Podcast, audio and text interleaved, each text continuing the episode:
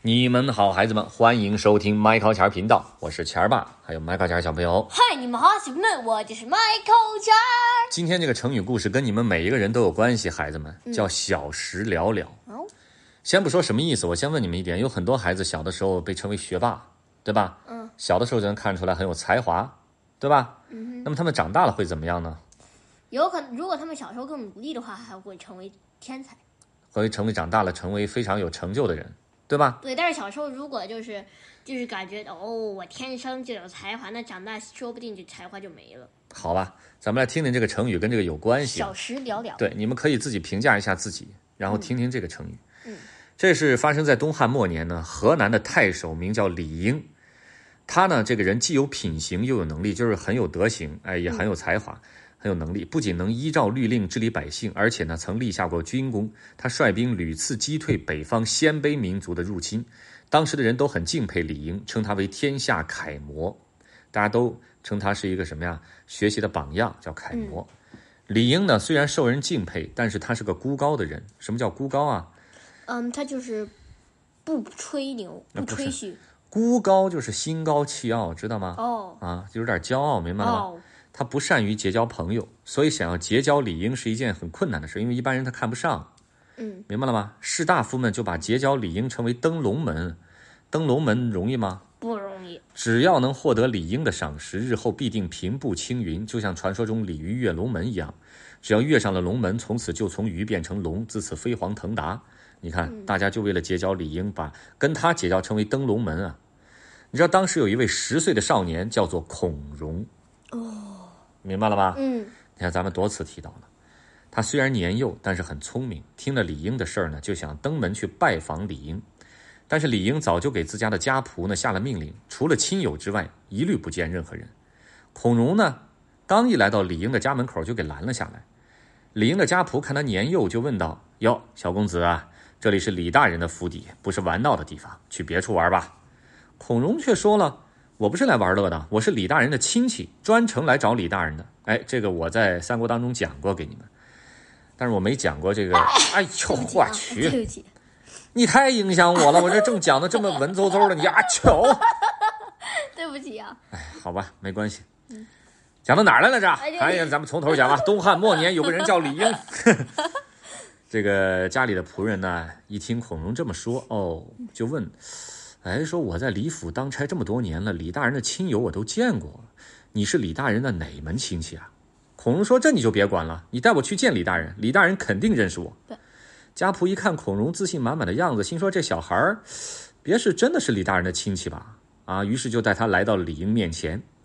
李英一见家仆带了一小孩儿，也很奇怪啊，这是谁呀、家仆对李英说：“老爷，这小公子自称是您家的亲戚，要来见您。”哦，李英有些摸不着头脑，他不认识孔融啊。嗯，当然他也不是孔融的亲戚。对，李英就说了：“小公子，你是我的哪门子亲戚呀、孔融回答说：“哎，大人，咱们两家是世交，李大人您不记得了吗？”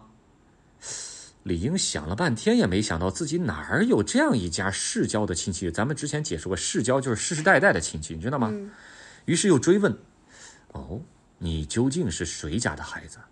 为何要说跟我有亲戚关系？”只听孔融非常的沉稳的说道：“你看，李大人，我姓孔，我的祖先是孔子；您姓李，您的祖先是老子。孔子曾经向老子请教过礼法，称老子为老师。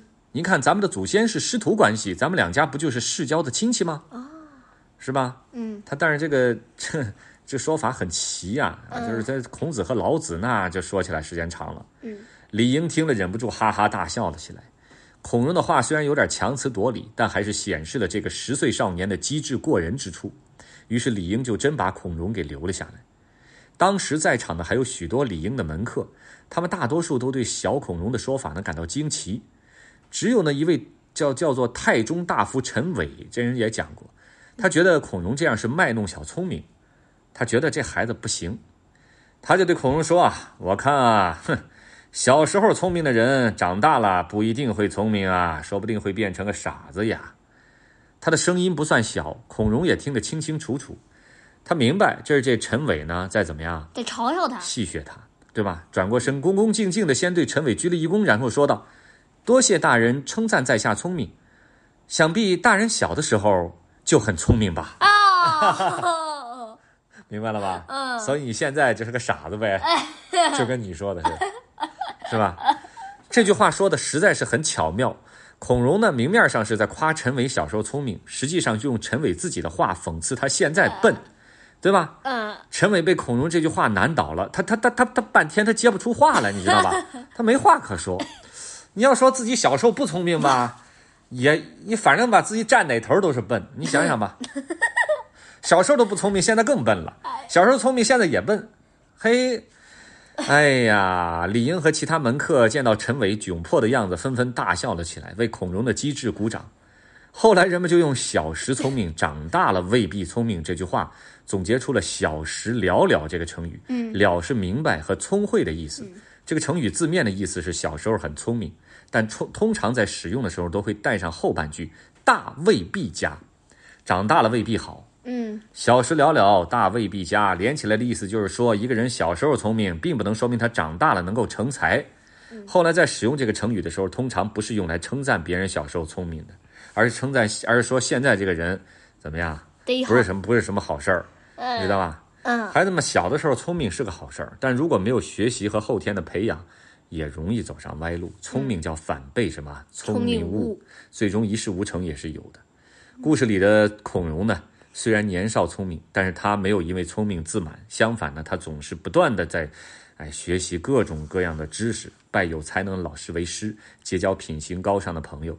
这份努力加上孔融的天分，最终让他成为一代名臣，对吧？嗯对虽然死在曹操手里了，啊，对对对对对，后面后面我会讲到。但是他这种苦学的精神才是他最终成才的根本，否则就是小事了了，大未必佳了。嗯，小事了了，大未必佳。记住了吧？嗯好，The And end. Bye.